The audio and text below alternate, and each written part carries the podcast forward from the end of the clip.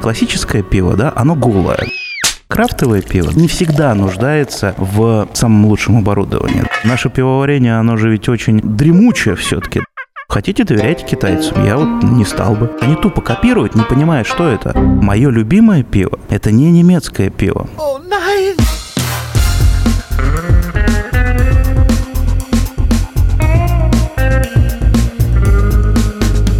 Два пива, пожалуйста.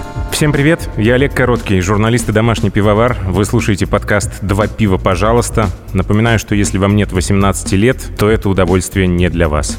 Два пива, пожалуйста. Герой 14 выпуска Алексей Черныш, представитель компании «Каспари» в России, а также главный пивовар ресторанной пивоварни «Карл и Фридрих» и один из учредителей дрожжевой лаборатории, контролируемой банком дрожжей. Так и называется – Хейфебанк, Вайштефан. А еще эксперт по немецкому пиву как мы все знаем. Здравствуйте. А еще вы, наверное, Малевич российского пивоварения, так можно сказать? Ну, да, если а, можно сказать, что мне принадлежит честь такого явления, как «Черный квадрат Крафта», фильм, который можно посмотреть на просторах Ютуба, то да. Я знаете, с чего хочу начать? С э, одного из предыдущих выпусков, которые мы записывали вместе с Арсением Виноградовым, который заявил, что немецкое оборудование слишком дорогое, нет смысла переплачивать, и что оно создано для классических сортов, для крафта крафта оно не годится. И, как я понимаю, сейчас должна прозвучать альтернативная точка зрения. Категорически не согласен с господином Виноградовым. Э, не представляете, насколько часто мне приходится как-то обосновывать эту точку зрения, потому что, как вы понимаете, немножко профессионально занимаюсь этим вопросом и где-то даже финансово заинтересован в том, чтобы такие вещи не звучали. Скажу так. Ну вот мы все знаем, что есть Евросоюз, да, в котором есть очень разные страны по уровню дохода, уровню жизни и уровню своей такой производственной целостности. И ничто не мешает тем же немецким производителям производителям пива покупать пивоварни, сделанные где-нибудь в Болгарии, в Словакии, в Словении, в Чехии. Они это не делают практически никогда. То есть я, честно говоря, даже и вспомнить-то не могу какую-нибудь пивоварню из Словакии, да, которая стоит хоть сколько-то известном месте в Германии, да. Они ведь тоже совсем не дураки, и немцы очень хорошо считают деньги, да. У них очень небольшая норма прибыли, да. Они могут рассчитывать там на 20 лет возврат инвестиций. То есть вроде бы купи пивоварню в два раза дешевле, да, и вари на ней замечательное пиво. Не получается. Почему? Потому Потому что как раз это немецкая расчетливость, да. Люди хотят э, знать, за что они заплатили деньги, да, хотят получить действительно хорошо работающую машину. Но что можно действительно сказать? Так называемое крафтовое пиво, да, которое построено на там высокой плотности, большом количестве хмеля, оно действительно не всегда нуждается в самом лучшем оборудовании. Сейчас как-то даже обидно прозвучало. Ну, действительно так. Смотрите, классическое пиво, да, оно голое. То есть вы когда пьете какой-нибудь хороший пилснер, там любой лагер, да, у вас любой дефект, э, он очевиден. Если этот дефект за счет оборудования, то ну никуда не денетесь, он будет постоянно. А э, как появилось у нас крафтовое пивоварение в начале, там, наверное, 80-х США, да, на тоннах хмеля и в гаражное производство, да, фактически в кастрюльках. То есть ребята понимали, что с тем оборудованием, которое у них есть в гаражах, они могут выехать только если начнут все дефекты маскировать с помощью хмеля. И правильно поступили, да, поэтому на плохом оборудовании крафтовое пиво э, действительно э, можно сделать гораздо лучше, чем пиво классическое. Но это не означает, что не выигрывает от хорошего оборудования любое вообще пиво. Если мы посмотрим сейчас на ту же самую Америку, я могу сказать, что от вот этого гаражного пивоварения они уходят э, активно, да, и если лет 5-7 назад можно было еще встретить пивоварни оборудование просто там молочными танками какими-то, да, потом приезжаешь в ту же самую пивоварню, уже нет, они уже купили что-нибудь очень неплохое и очень часто немецкое. Крафтовое пивоварение, когда оно перестает быть, по сути, гаражным, таким, ну, знаете, безответственным для себя и друзей, превращается в нормальный бизнес, у него все те же самые потребности, что и плохишей, которые производят какое-то обычное классическое пиво. История из параллельной вселенной, связанная с фотографией. Когда я показываю свои снимки там каким-то не очень хорошо знающим меня людям, иногда мне говорят, слушай, у тебя такие хорошие фотографии, наверное, у тебя очень хороший фотоаппарат. Мне хочется треснуть в лоб в такой момент. Вот вы вкусно готовите, у вас что, хорошие сковородки на кухне? Неважно, какие у тебя сковородки, это инструмент. Неважно, какой у тебя фотоаппарат. Если ты э, криворукий фотограф, ты на любой самый крутой фотоаппарат наделаешь дерьмовых снимков. Согласен. Неважно, какое у тебя оборудование, потому что если ты пивовар, так себе. Даже если у тебя все немецкое. И я знаю примеры. Я летал в Челябинск. Мяс. Мне там рассказывали истории про местных предпринимателей, которые побрезговали покупать местное челябинское и закупили немецкое. Но проблема в том, что пиво там просто отвратительное. Согласен. Ну там, что там, хороший автоматический завод, будет работать сам, отлично пиво варить говорить. Мы всегда стремимся честно людям объяснить, что без пивовара это не поедет. Действительно, гораздо больше примеров, когда очень хорошее пиво варят на очень слабом оборудовании, очень хороший пивовар. И то, и другое важно для хорошего проекта. Сколько пивоварен сейчас работают на оборудовании Каспари в России? Проектов 20-25 мы уже открыли, сейчас активно еще а, делаем. Но был период 90-е годы, то есть задолго до того, когда я в компанию пришел, когда был бум на пивоваренное оборудование, ну, те самые лихие 90-е. И очень сложно отследить судьбу этих проектов, потому что они до сих пор иногда всплывают в каких-то контейнерах, иногда просто не подключены. То есть там были дичайшие истории, там 92-93 год, когда просто какая-то железная дорога, да, просила ее в контейнеры погрузить пивоварню. После этого она уезжала в какую-то далекую просто там северную территорию российскую и, например, никогда не была собрана. К нам иногда обращаются, чтобы помочь восстановить документы, что-нибудь помочь собрать. И очень часто, к сожалению, эти пивоварни, ну, они же были без какого-то сделано бизнес-планирования, да, типа, а что, здорово, купим пивоварню. Вот, получалось, что э, люди, даже если ее собирали, потом она могла разрозненно быть абсолютно продана отдельно танки, отдельно варочные. То есть мы до сих пор каждый год получаем свидетельство обращения, помогите запчастями. Но там еще пивоварни такие очень забавные. Хорошо видно вот технический прогресс. Компьютер э, не использован, да, мог быть. Пивовары современные, которые приходят, они иногда не очень понимают, как такой пивоварни манипулировать. Один из главных аргументов в пользу китайского – это цена. Да. Сколько стоит самый, скажем так, дешевый варочный порядок э, Каспари? Можно без автоматики, без бродильного цеха, вот просто чтобы понимать порядок цен. Ну, вот 10 гектолитров. Это будет дороже 100 тысяч евро. Мы не можем сказать без автоматики. То есть есть определенный уровень, ниже которого Каспари, да и другие конкуренты просто не работают. Как минимум, это должен быть полуавтоматический варочный порядок. Я бы сказал так, вот если про комплект, который вот может работать, говорить, мы говорим, наверное, отталкиваясь от суммы там в 300 тысяч евро. Неважно, какого размера вот пивоварни, все равно есть перечень оборудования, он один и тот же. Mm-hmm. Промышленный компьютер будет тот же самый. Насос, ну, он практически тот же самый. Есть некий нижний предел нашего технологического уровня, да, то есть мы сразу говорим, что с меньшей суммы, ну, ну это, это к другим, да. И это очень обидно иногда, потому что э, я прекрасно понимаю, что когда ты вкладываешься в маленькую пивоварню, там 300 тысяч евро, и можешь на ней производить 20 а, тонн пива, или ты вкладываешься 550 тысяч евро и можешь производить 70 или 80 тысяч литров, не очень честно вроде бы, да. Опять же вопрос бизнес-планирования. Совсем маленькая пивоварня, она же обычно ресторанная, пиво продается за другие деньги. Возврат инвестиций, он значительно быстрее. На мой взгляд, просто странно, когда люди ставят совсем маленькую пивоварню, вот неважно, наша, не наша, и пытаются на ней производить, по сути, вот промышленное пиво, да, ну типа вот мы будем продавать в кегах по барам. Эти проекты закрываются первыми. Или гастрономическая концепция, да, то есть ресторанная пивоварня, mm-hmm. классическая, крафтовая, какая угодно, но у нее есть мощная поддержка еще одного какого-то бизнеса, да, ресторана. Тогда все может быть очень хорошо, и обычно бывает. Либо это уже должен быть достаточно большой по вложениям проект для того, чтобы ты мог конкурировать, хоть как-то пытаться, да,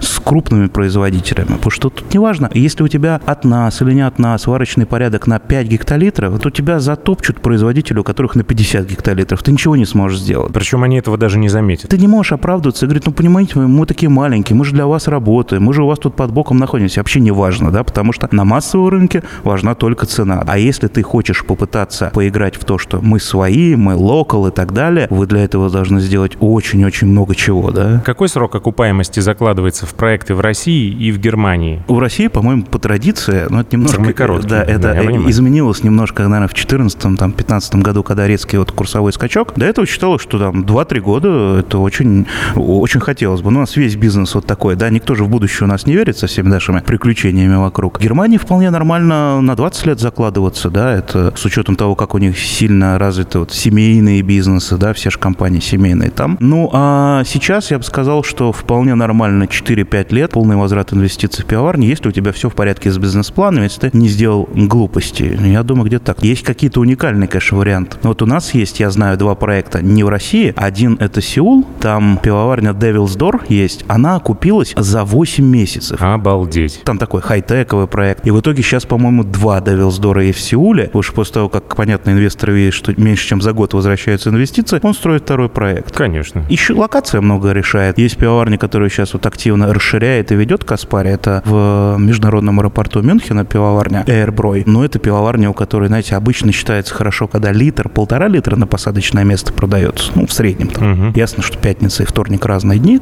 Но в среднем мы так от ресторанной пивоварни этого ждем. А в той пивоварне 5 литров может быть. Ну, это 24 часа в сутки работающая аэропорт, там две точки, угу. конечно, плюс рядом еще тот самый известный Мюнхенский университет, где пивовары учатся, они приезжают пиво попить, бывает и так. А какой самый сложный проект делала Каспари за последнее время и самый интересный? Каждый проект чем-то интересен, но вот последнее, что мы там построили, у нас так получилось, что очень много проектов к реализации были готовы, вот именно к запуску, да, это вот 19 сейчас 20 злосчастный год. Была небольшая яма э, в производстве пивоварен, всегда есть взлеты, там падения, да, э, на каком-то рынке стагнация, где-то взлет, ну, вот иногда бывает, что везде не очень хорошо. Вот в России такой момент был как раз, когда курсовой скачок, да, все решили лучше пересидеть с деньгами, а потом резко все решили все-таки их потратить, когда поняли, что будет только хуже, а лучше не будет. И вот как раз у нас собралось проектов 5-6, наверное, да, которые надо было делать вот в один год все. Конец 19 начало 20 Мы довольно интересную пивоварню открыли для нас, самую крупную на данный момент в России, 30 гектолитров, там 6 варок в сутки, по-моему, это Мухомор, Мухомор Продакшн, наша питерская пивоварня в Лаголово Ленинградской области. Мне лично было интересно, что там учтены такие штуки, которые обычно ты не можешь увидеть в даже самой интересной крафтовой пивоварне, потому что люди часто, ну, просто покупают какую-то пивоварню, да, не очень много продумывают. А здесь у нас была возможность подумать о том, а как на самом деле будет удобно делать кислые стили пива, если ты хочешь метод sour kettle использовать, да, ну вот кислый котел, для тех, кто не знает, да, когда ты в рамках варочного порядка сусло закишляешь творожками, а хочешь, если не творожками, то нормальными культурами молочных кислых бактерий, а потом ты дезинфицируешь, да, ну, э, кипятишь, да, и не боишься, что у тебя уже потом зараженное сусло попадет в бродилку. Большинство просто в пивоварнях ждут, когда стынет 36-38 градусов Цельсия. А мы сразу же сделали систему, в которой есть э, возврат сусла, то есть ты можешь через теплообменник сусло прогнать не только в бродилку, охладив до нужной температуры, но и вернуть обратно варочный порядок и там э, закислить. Или там у нас два параллельно установлено хоп strainer, то есть э, вот этот хмелевой фильтр, который все-таки вылетает из верпула, хмель можно было задержать.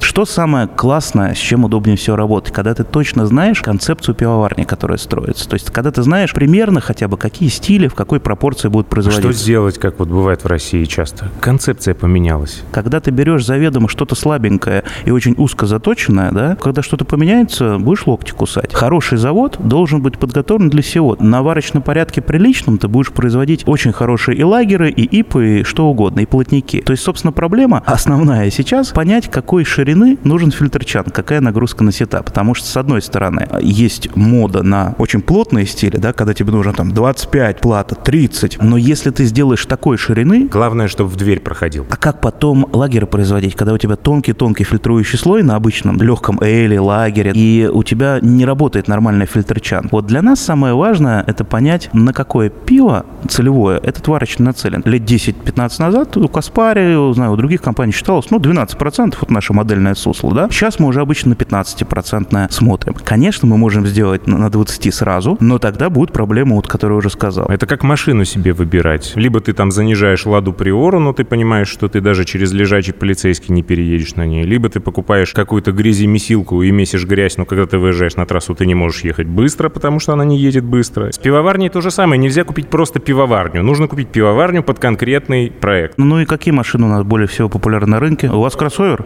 Ну, вот и у меня. Нет, у меня полноприводный седан. Полноприводный. Ну тогда мы понимаем, о чем идет речь. Мы хотим и на дачу выехать да, там. И, и быстро, чтобы. Да, да. Тут вообще интересный год, э, потому что, видите, этот коронавирус, у нас же аннулировали все визы наших немецких монтажников, да. У нас какая идея всего нашего бизнеса с Каспари? У нас все делается немецкими руками. И завод там делается, и монтаж здесь. Ну, в редких случаях человек может на себя взять монтаж, мы ему скажем, пожалуйста, но обычно все хотят иметь гарантию системы. Ну, монтаж это же очень важная часть, э, это, можно сказать, даже и оборудование. Да знаем мы эти импортные автомобили российской сборки, конечно. То же самое. Да, но вопрос не в сборке, вопрос в том, что трубопроводы, на которые смотрят как на что-то факультативное, это очень важная часть качества. Когда разрежете через много лет, увидите, как он был сварен русским мастером. Русских сварщиков очень мало хороших. Мы видели один шедевр. Пивоварня, которая простояла под открытым небом в апатитах, сальмовская как раз-таки, ее привезли сюда и собирали в гараже по системе «я его слепила из того, что было». Видели бы вы эту сварку? Да, я много насмотрелся страшной сварки. Люди иногда даже не понимают, что нельзя варить там электродами, да. На работу наших сварщиков немцы смотрят иногда очень широко открытыми глазами. Сварка происходит в атмосфере аргона. И обычно, когда ты варишь трубу из нержавейки, то ты должен организовать так называемый поддув. Внутрь трубы ты должен также пустить вот этот газ, аргон. У нас не делают очень часто. Почему? Потому что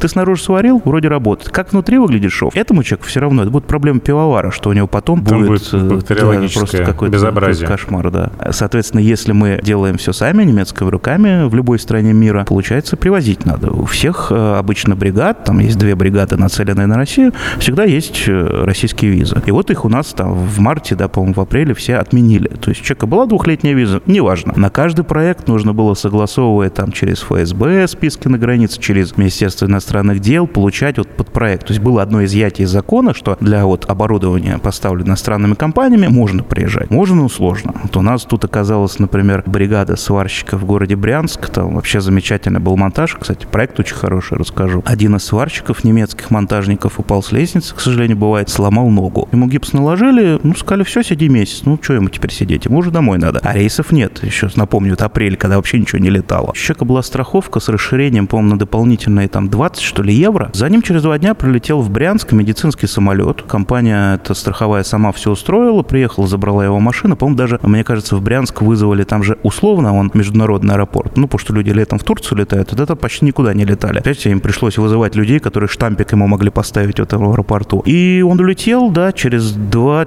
часа он приземлился в Нюрнберге, его отвезли в больницу, поставили точно такой же гипс, но немецкий. Не доверяю до такой степени. Нет, они проверяли, может, там контрабанда какая-то. Ну, мы же знаем, как э, немецкие медики относятся к российским. Да, а пломбы вы себе сами ставили.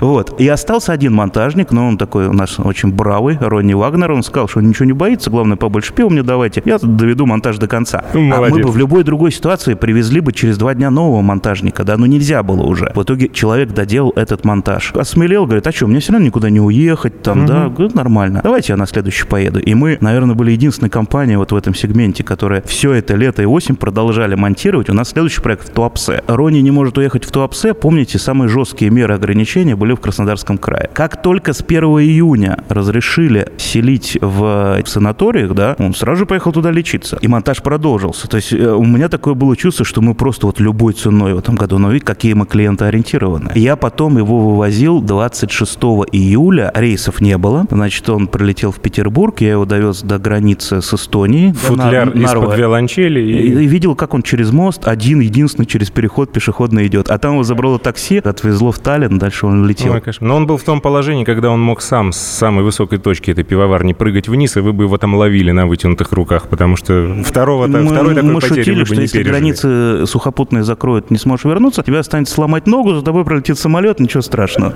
Вот в Германии заботятся о пивоварах и не только. Там, когда желают удачи, говорят «Hals und Beinbruch», то есть сломай себе шею и ногу, вот это к чему. И вот эти проекты, они в итоге получились очень такие заслуженные этого года. Видите, такой ценой дается. Брянск, вот, который они монтировали, когда ногу сломали, он был запущен в итоге осенью. И мы смогли немецкого пивовара привезти. Это было непросто, но мы были обязаны и эту услугу оказать. Немецкий просто, потому что мы немецкая компания, там у них задача была варить как раз-таки крафтовые сорта пива. Проект очень крутой. Вот еще про проекты говоря, Брянск мне прям очень нравится. Пивоварня Честер. Сильный заказчик в плане того, что у него много ресторанов по городу. Ну, всегда вот думаешь чуть-чуть, что ли, свысока, что в Москве, в Петербурге, ну, ясно, в крупных городах все хорошо с ресторанами, а там где-то в России, наверное, не очень. А я вот много езжу, у нас же много пивоварен в городах, ну, там, Обнинск у нас есть, вот Да. кла- классный проект, нам, мне нравится, город 100 тысяч жителей, да, и смотришь, что у них часто тоже очень хорошо. Вот Брянск как раз у них ресторан есть с морской кухней, ресторан Шуби-Дуби с очень большим танцполом, с караоке. Сейчас они ресторан Дебри там открывают, но Брянск, он Дебрянск, готовят там в русской печи. И им для всего этого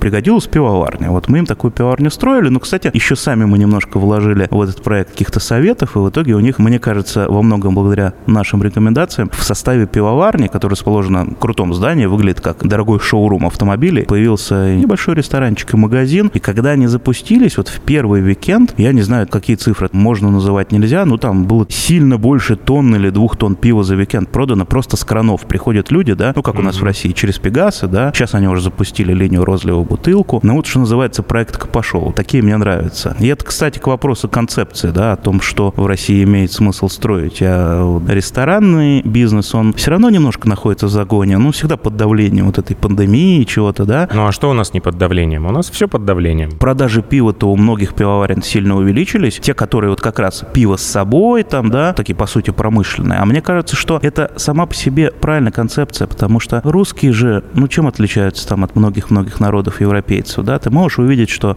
немецкий старичок легко ходит в ресторан в 70 и 80 лет. А у нас те, кому 80, они разве могли себе позволить в молодости ходить в рестораны? Эта культура не сформировалась, да? Могли. Моя мама, ей 82, Москва, она ходила в молодости в рестораны, она помнит ресторан Прага, она помнит другие рестораны московские. Редчайший случай. Это, это редчайший случай, при том, Это что... москвичи. Нет, Нет? это не москвичи, это, извините, военный инженер, который был всю жизнь в разъездах, и разные там 35-е площадки, копьяры и прочие дела. Но когда она была в Москве, она брала подруг и шла в Прагу. У меня родители, которым сейчас там, ну, отец умер, вот 70 лет, да, они всегда к ресторанам относились, мне казалось, немножко с осторожностью, потому что немножко неудобно ходить в ресторан. Не то, что дорого даже, да, бывает и недорого, а неудобно часто ходить в ресторан. И мы видим, что в России есть очень много людей, ну, гораздо больше. Которым неудобно когда ходить в ресторан. И дорого, и неудобно. А когда мы смотрим на проект какой-нибудь ресторанная пивоварня, и они хотят тоже продавать пиво с собой, да, но делают это в том же самом зале ресторана. Здесь, на мой взгляд, есть большое упущение, потому что огромное количество людей просто в ресторан не зайдут за пивом. Будет неудобно. А если будут заходить, то очередь из людей в пальто будет немножко разрушать концепцию заведения, да, поэтому что мы сейчас исповедуем? Делаем, там, разрабатываем эти проекты, чертим. Это проекты, в которых есть такое небольшое размежевание, с одной стороны, отдельный вход в Мгм. магазин, отдельный вход в ресторан, да, но с другой стороны, какой-нибудь там варочный порядок или другой элемент пивоварни, он должен это все объединять. Человек должен, зайдя в магазин, через варочный порядок где-то вдалеке, видеть людей, сидящих в ресторане, Ну да. потому что когда у него будет день рождения, раз в год, он все-таки придет туда. Одна точка входа и много разных выходов, а не так, что вот один единственный канал сбыта, который, если вдруг э, предприятие теряет, оно останавливается по причине того, что просто девать некуда. Я как раз об этом. То есть, с одной стороны, ресторанные проекты, конечно, их можно строить. Вопрос в том, что человек, который этим хочет заниматься, у него не только компетенции пивовара должны быть, да, он должен разбираться в гастрономии, то есть у него хлопот будет полон рот. А человек, который строит, по сути, промышленную пивоварню, тоже часто ты просто будешь конкурировать со всеми постоянно. В пивоварне все-таки должен быть, на мой взгляд, свой топрум, это можно назвать, да, то есть какая-то точка, где ты можешь презентовать свое пиво, как ты хочешь. Ну, вы сейчас так мягко подводите к тому, как здесь все в Карле и Фридрихе устроено. Мы, кстати, забыли сказать, что мы находимся именно здесь, на острове.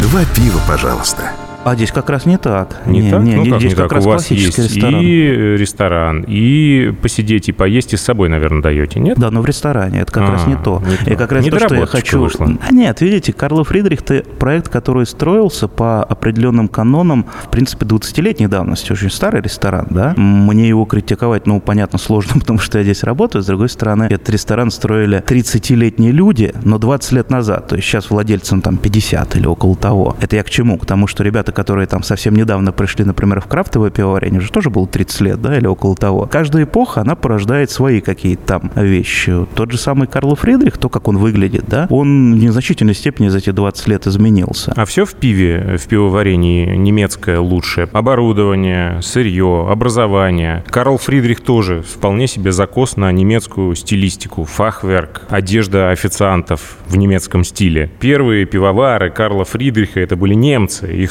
сколько там сменилось? Трое, четверо, сколько? Человек 7, наверное, это как раз показательно. Почему создается ощущение, что нет ни чехов, русские про них вообще молчим, там ничего хорошего. Какая-то еще нация может быть примером в том деле, которым вы занимаетесь? Deutschland, Deutschland, Uber alles, да? вот именно что. Э, Видите, я не хотел бы, чтобы создалось такое впечатление, да? Не я вопросы задавал, да? Это же вы спрашиваете меня, да? Почему немецкая, почему немецкая? Будучи главным пивоваром такого довольно известного ресторана с пивоварней, как Карл Фридрих, я могу сказать, что мое любимое пиво – это не немецкое пиво. И если вы посмотрите какое-нибудь мое интервью или фильм «Черный квадрат Крафта» мы с ребятами снимали, 2015 год, я вот тут пересматривал, и я вижу, я там на камеру говорю, что мое любимое пиво – пилснер или лагер, что-то такое. Вы знаете, я очень сильно изменился за эти пять лет. Сейчас я могу сказать, что мое любимое пиво, ну, наверное, IPA, да, что-то хорошо охмеленное. Я, как потребитель сейчас, пью немножко другое пиво, не такое, как здесь производится, которое мы варим. Другой вопрос, что вот концептуально, если я пришел как гость, я буду пить это пиво с большим удовольствием,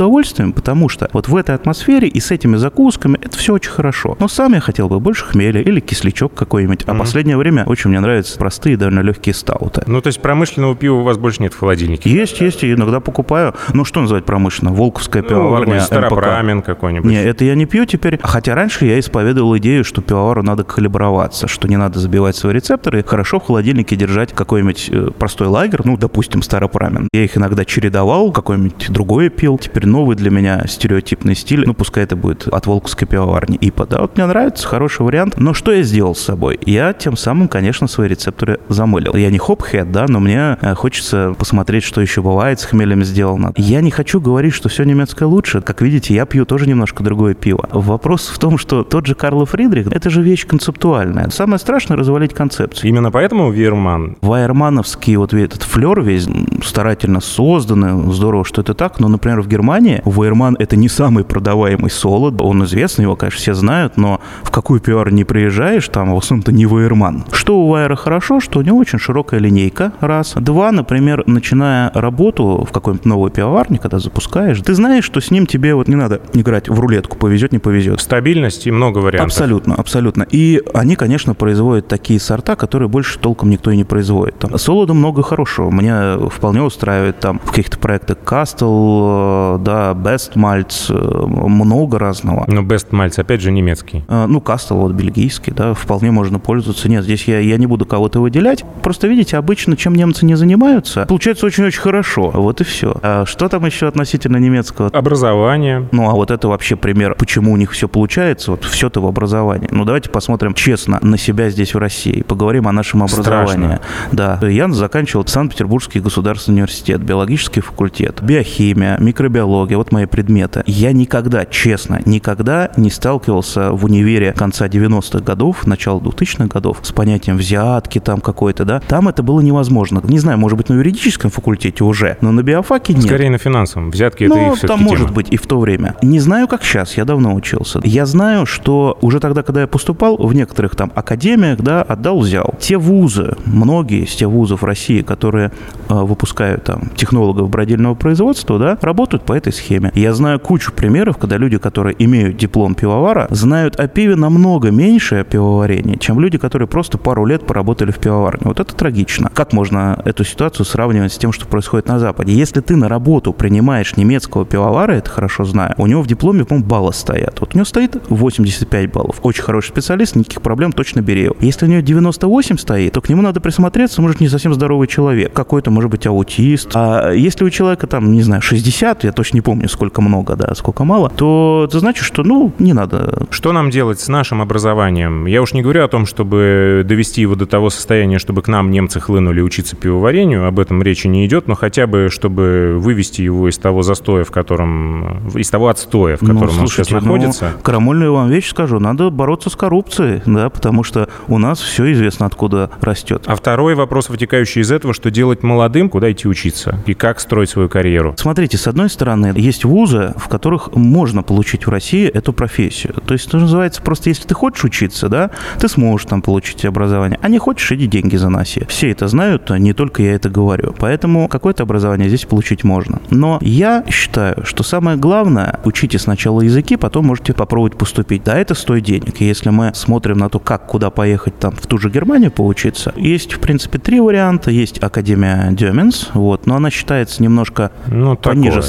Статусом. Но Да. это больше для людей, которые хотят тут руками потом работать. Потому что два остальных это университеты, и там же можно заниматься пивоварением как наука, а не обязательно работать. и Вайштефан. А, Вот VLB неправильно, потому что VLB это как бы научно-исследовательский институт. Они, Ну, а, они ла- от э, это берлинский технический, Да, да, берлинский, берлинский технический да. и мюнхенский технический. В берлинском что лучше, что, насколько я знаю, есть курсы, которые исключительно на английском языке. То есть ты можешь в Германии изучать немецкое пивоварение у немецких преподавателей на английском языке. Тебе не надо учить немецкий. В Мюнхене с этим, по-моему, хуже. Может быть, сейчас что-то изменилось. В основном там все-таки немецкий. То есть учи немецкий в школе и будешь А там учиться такой там. самый ядреный немецкий, с точки зрения диалекта. Ну, я не знаю, честно говоря. Хоходойч у них там или какой. Ну нет, я- хохдойчем там не пахнет. Сами немцы часто, вот у нас в компании было там пара человек, которые, живя, например, в Баварии, ну, где-то там к югу Германии, они ехали на учебу именно в Берлин. Одного я спрашивал, почему, он сказал, ну, если бы я в Мюнхенский поступил, я бы у родителей жил, а тут я хоть уехал. А второй сказал, что я хотел учиться не на немецком, а на английском, потому что проще работу потом найти, где угодно, в любой стране, да? Да, это правда. А если ты хочешь просто практику пивоваренную хорошую получить, то есть же еще просто школа пивоваров. В той же Германии, да, и в других странах. Можно тогда там попробовать поучиться. Как к китайцам относятся немецкие ваши коллеги? С Китаем какая история? У меня, например, был китайский мотоцикл, да, но он был не китайский мотоцикл, а была Yamaha, просто сделанная в Китае. Сейчас э, другой у меня BMW. Это была хорошая Yamaha, даром, что она сделана в Китае. Какая разница, когда это Yamaha делает, да? Я уверен, что в Китае э, могут работать замечательные фабрики по производству любого оборудования, в том числе и пивоваренного. Вопрос в том, что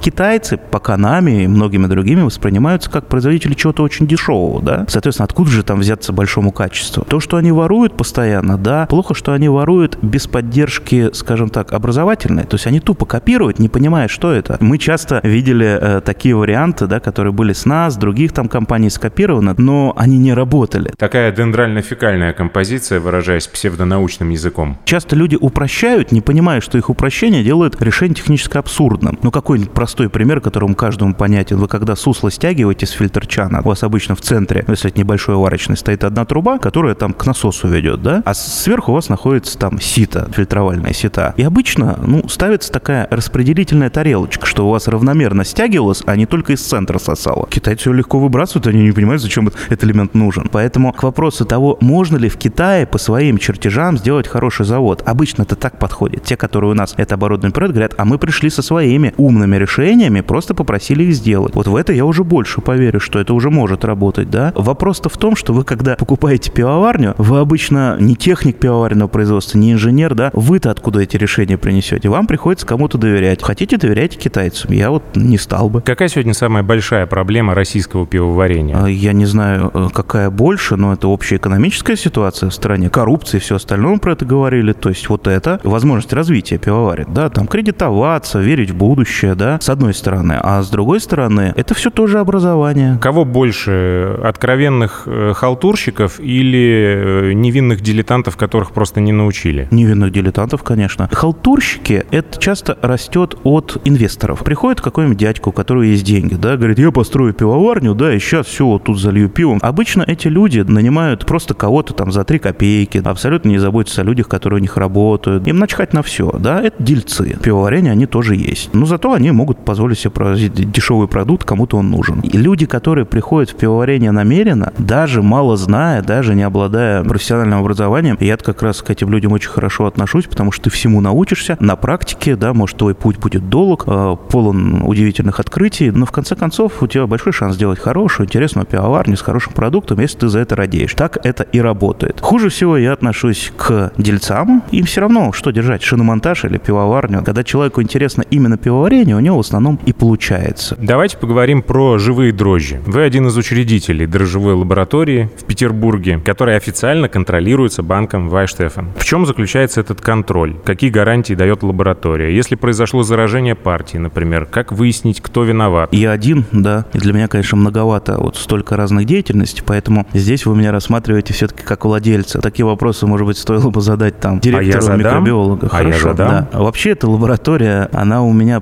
получилась, ну, немножко случайно. Ну, не только у меня, я совладелец, я там не один. Хотя, наверное, я один из основных. Я же дрожжами начал заниматься сколько-то там лет назад. Искал способ, как быть с дрожжами. Самому как пивовар для своих проектов, да. В те времена, это там 2000 какой-нибудь, 12 допустим, год, там 10 что-то в этом духе. Мы некоторое время работали с одной питерской лабораторией, есть такая, но нас совсем перестало устраивать качество. Там иногда были не только дрожжи, или что угодно, только не дрожжи. Ну, ни у одного у нас была проблема. Поэтому от лаборатории от той мы отошли, хотя они размножали дрожжи из тех же штаммов, которые мы из-за границы заказывали. В то время не было необходимости, скажем, дрожжей для НИИПа, да, не, не было еще НИИПа, поэтому в основном вот у меня была практическая необходимость, э, скажем, варить хороший вайсбер, да. Я просто почитал, нашел, что самый лучший подходящий для этого дрожжи, это, например, штамм W68, да. Посмотрел, чей штамм, ну, открыл, что это Хефебанк Вань Штефан. Проявил прыткость, позвонил, нашел, поговорил, выяснил, что, оказывается, дрожжи можно не только на агаре привозить, что требует лаборатории, а там в удобной баночке 500 миллилитров жидкая культура. Главное, в салон самолет с собой не брать, я уже ученый. С первого раза просто получилось их разбродить очень быстро и на партию вывести. То есть там в 50 литров сусла задаешь, на следующий день можешь 10 гектолитров задавать. И с тех пор у меня всегда получалось. А потом, когда я стал вот работать, и у нас все больше проекта было Каспари, смотрю, а, ну, люди варят примерно то же самое. То есть сухие дрожжи устраивают всех для лагеров, да, а для Вайсбера хочется что-то поинтереснее. И им тоже нужно. А у нас в России же какая ситуация? Мы не можем через границу себя легко что-либо привести. Мы в этом отношении изолированы. Поэтому я просто тогда сделал свое ИП для того, чтобы узаконить, да, оформил себе там документ, сертификат, да, и мы смогли эти дрожжи привозить из-за границы, всем своим продавать. Потом к своим добавился еще человек 10, потом там 15. Таким образом, какой-то маленький бизнес образовался. И уже тогда мы поняли, что ну, просто очень дорого привозить дрожжи, да, и решили, что ну, надо сделать какую-то лабораторию. С тех пор мы э, уже как-то работая, покупая, продавая дрожжи Хефибанка, мы решили открыть лабораторию. Ну, где ее открывать? Я живу в Петербурге, мои там большинство коллег в этой сфере там тоже здесь мы открыли в Питере. Вот. Э, да, мы работаем под, э, так сказать, опекой Хефибанк Вайнштефана, что нам это дает. Мы уверены в том, какие это дрожжи. Мы обязаны их с определенной периодичностью брать за рубежом, то есть мы не держим их себя долго. У нас нет своего банка. Мы там раз в месяц иногда какие-то штаммы или раз в три месяца мы привозим, рассеваем, потом привозим заново. Это дорого, да, мы также их растамаживаем, все по старой схеме. Мы выплачиваем роялти. Это э, вообще бизнес, который денег, по идее, приносить и не может. Это по-прежнему достаточно дорого для заказчика. Для того, чтобы это как-то можно было называть бизнесом, да, мы э, делаем и другие вещи. У нас есть дрожжи под собственным брендом, то есть мы, с одной стороны, делаем настоящие дрожжи Вайн Штефан, это W, а есть свои с буквой Y, потому что мы East Lab, дрожжевая лаборатория eastlab.ru. Эти дрожжи у нас идут, например, в стерильных пакетах, то есть очень высокие стандарты Хефибанка. Жидкая культура по их стандарту может быть только в алюминиевой баночке, ну, ничем не проткнешь, никаким образом не контаминируешь. Эти баночки даже в Китае не делают, мы проверяли их, там, и их можно сделать только в Германии. Ну, там баночка вроде просто выглядит, а вот какая у нее резьба, это можно только в Германии сделать. А мы стали делать э, свои, да, вот не Вайнштефановские еще дрожжи, свои штаммы выпускать в стерильных пакетах существенно дешевле. То есть, не помню, в два, в три раза дешевле мы эту продукцию предоставляем, и штаммов много, да. Когда дорого, ты не можешь и много штаммов держать, да, это сложно. По поводу там рекламации, да, честно говоря, никаких проблем с дрожжами быть не должно,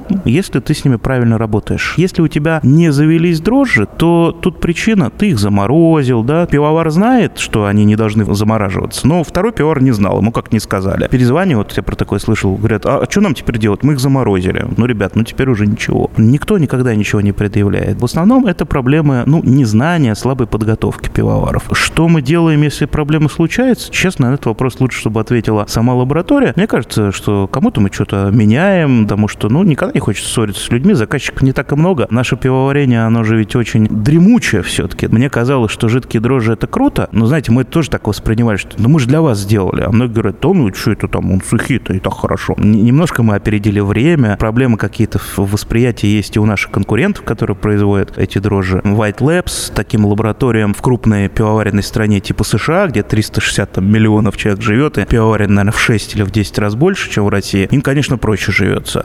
В России вот есть такое закукливание, такие представления пивоваров, что лучше мы ничего не будем менять. У нас ведь на самом деле креативных людей в пивоварении только новая волна, те, которые вот э, с крафта уже сразу начинали. Им надо, потому что ну, они не могут без каких-то интересных дрожжей. Но и они самые нелояльные. То есть в крафте даже, в принципе, нелояльность — это общее место, да, ну, то есть они легко будут брать твои дрожжи, чужие дрожжи, кто-нибудь привезет, будут брать дрожжи. А если не крафт, то люди просто очень сильно боятся. То есть это самый страшный страх, я бы сказал, даже фобия. Это жидкие дрожжи. Это как раз вот эта вот ситуация, когда есть владелец, который просто хочет всегда видеть прибыль, а человек, который у него называется технологом, да, пивоваром, он часто что-либо очень боится попробовать, потому что ему приходится обосновывать, почему я иногда там 100 литров сусла куда-то взял. Давайте поговорим еще об одном интересном аспекте, о пивных путешествиях. Много, на самом деле, статей в Real Brew выходило о всяких разных маленьких, крошечных пивоваренках, о которых ты, например, нигде и не прочитаешь, ни в каких путеводителях надо знать конкретно. Мне тогда журнал предложил, а может быть, я и сам предложил, я сейчас не помню, что-то написать. А мне всегда важно, чтобы, ну, не всегда важно, а вот в тот момент показалось важно, чтобы мне немножко сузили рамки. Тяжело писать про что угодно в пивоварении. Мне вот проще, чтобы сказали, ну вот про эту часть. Я ага. такой говорю, а давайте так, вот не про немецкое пивоварение, а немецкое региональное пивоварение. Пивоварни вот такие какие-то, более удаленные, не самые раскрученные. Ну, понятно, что там в Оттингер ехать, ну, как бы зачем? Просто пишешь в пивоварню, которая тебе кажется интересной, и приезжаешь. Все очень просто. Я сам тогда удивился. У меня, по-моему, за все время было два, что ли, отказа, когда мне сказали, ну, типа, не хотим, по каким предлогом, не решили меня не приглашать. Одна довольно крупная пивоварня, баварская. Потом мои немцы знакомые посмеялись, сказали, слушай, они просто не хотели, чтобы ты видел их алюминиевого монстра. Ну, что у них там не очень хорошо с оборудованием, на самом деле, а у них там понту много, поэтому, говорит, да, не, не обижайся на них, они такие. А второй раз мне прям отказала пивоварня вот Каспаревская, да, то вроде бы как. Все были карты на руках, а там они что-то были очень заняты, потом еще раз разу были очень заняты. Но я подумал, просто повод ищут, чтобы отказать. А потом я узнал, что они реально были очень заняты, поэтому я не обижаюсь. Всегда просто было в ту пивоварню, которая понравится, попасть. Вот когда ты говоришь, что ты вот реально про них хочешь что-нибудь написать, под личиной журналист я лично проникал в пивоварню в личных целях, мне всегда это интересно. Хороший да? способ, да? Отличный способ, да. да. Только Типа, никому больше не говорите. рассказать, что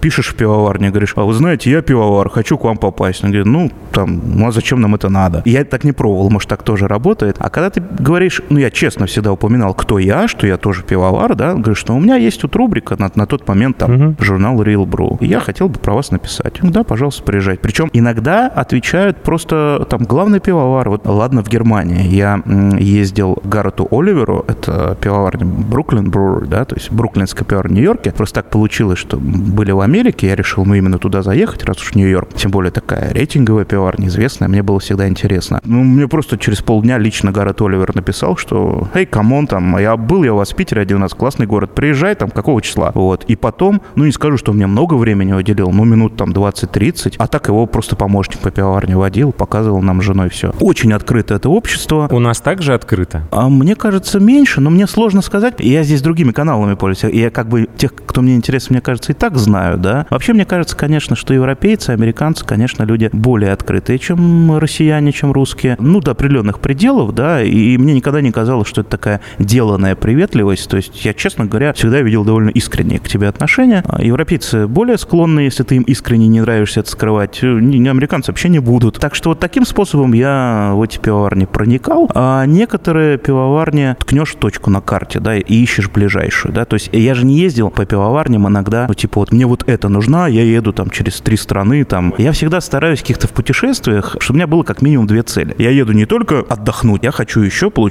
пользу для себя профессиональную. Поэтому я ищу пивоварни, которые рядом находятся. Это пивоварни могут быть в разных странах. Есть э, вот страна такая Намибия, я в ней побывал и объехал все пивоварни Намибии, с гордостью говорю, их там две. А Еще побывал на Октоберфесте намибийском. Вернемся к черному квадрату. Хорошо, что вы хотите узнать? Каково чувствовать себя Малевичем? Пришла идея сделать так называемую непредсказуемую или слепую варку. Да, я так почитал, поискал и нигде не нашел в интернете подтверждения, что кто-либо это делал. Это было в 2015 году. Собрал, сподвигнул на это своих э, коллег, э, друзей. Участвовали Артем Кольчуков, это АФ Брю. Участвовал Владимир Наумкин, э, это Парадокс и на тот момент Бакунин. Александр Лютый, это много разных пивоварен, много чего запускал, известный пивовар. И я. Мы с Сашей в этом проекте топтали поляну классических пивоваров, их представляли больше. А Кольчуков и Наумкин, ну, разумеется, топили за крафтовое пивоварение, да. Весь проект в чем заключался? В том, что мы собираемся в пивоварне. Технически проще было осуществить тогда это в пивоварне Карла Фридрих, то есть это здесь было. Собираемся, и каждый участник варки не знает, что делает другой. Это же катастрофические последствия могли быть. Вот представляете, вы садитесь, как э, в мультиках рисуют там эти безумные белки машины управляют. Одна на газ на тормоз жмет, вторая руль крутит, третья скорости переключает. Черт знает что. Как у вас вышло вообще пиво? Ну, в том-то и дело, что когда мы делали презентацию уже готового пива, этот, э, в фильме в «Черном квадрате крафта» есть этот момент, когда мы потом в баре там в Редраме собираемся, и некоторые нас критикуют и говорят, что ну вот они акцентировали здесь хмель, а должны были эфиры акцентировать. Мы ничего не должны были никому, мы неизвестно, что варили, да, и, по-моему, немногие, или, может быть, никто это наше дело не повторял, потому что, ну, само по себе абсурдно, да, то есть люди коллаборации для чего делают? Чтобы сделать более интересный продукт. А мы уповали на то, что каждый из нас, ну, слишком больших глупостей не натворит. В итоге я отвечал за солод, э, Володя Наумкин там за кипячение, э, за хмель, Саша там э, за свой кусочек. Самое интересное досталось Артему Кульчукову, он выбирал дрожжи, еще и там чипотле засыпал в конце, приехал э, на дображивание. Вот. Получился, на удивление, неплохой продукт. По-моему, когда мы по BJCP пытались там подбить, что это в итоге, ну, это был гибридный стиль, но дрожжи же все решают, да, получился дуббель или что это у нас получилось? Там, А, нет, дрожжи были для Farmhouse Ale, то есть это был Farmhouse Ale, но с чипотле, с э, тем солодом, который придумал я, с тем хмелем, который придумал Наумкин, там, по-моему, Vic Secret, Motueka были такие более-менее новые хмели на тот момент, на 15 год. Вот. Но мы с этого кино сделали, да, собственно, можем посмотреть, что нас получилось. По-моему, больше никто не повторял такую штуку. А кино мы сняли, потому что мне показалось, что должно быть точно доказать, что мы это первыми в мире сделали. Поэтому мы это даже на английский перевели. Алексей Черныш, представитель компании «Каспари» в России, главный пивовар ресторанной пивоварни «Карл и Фридрих», один из учредителей дрожжевой лаборатории Хефебанк Вайштефан в Санкт-Петербурге. Алексей, спасибо огромное за этот интересный разговор. Друзья, я буду признателен каждому из вас за репосты в соцсетях, лайки и комментарии, а также оценки и отзывы на подкаст-площадках. Вот где слушаете, прямо там и поставьте и напишите. Это очень важно для того, чтобы проект рос и развивался. Также для самых неравнодушных есть две возможности поддержать проект. Либо разово перевести любую сумму через страницу sobia.ru slash на slash 2 пива, либо оформив подписку на Патреоне patreon.com slash 2 пива. Совсем скоро для всех патронов проекта на этом ресурсе будет открыт ранний доступ к новым эпизодам, минимум на неделю раньше всех остальных. Не забывайте также про канал 2 пива в Телеграме и чат, в котором можно критиковать, задавать вопросы и просто общаться. Я Олег Короткий. Будьте здоровы. Два пива, пожалуйста.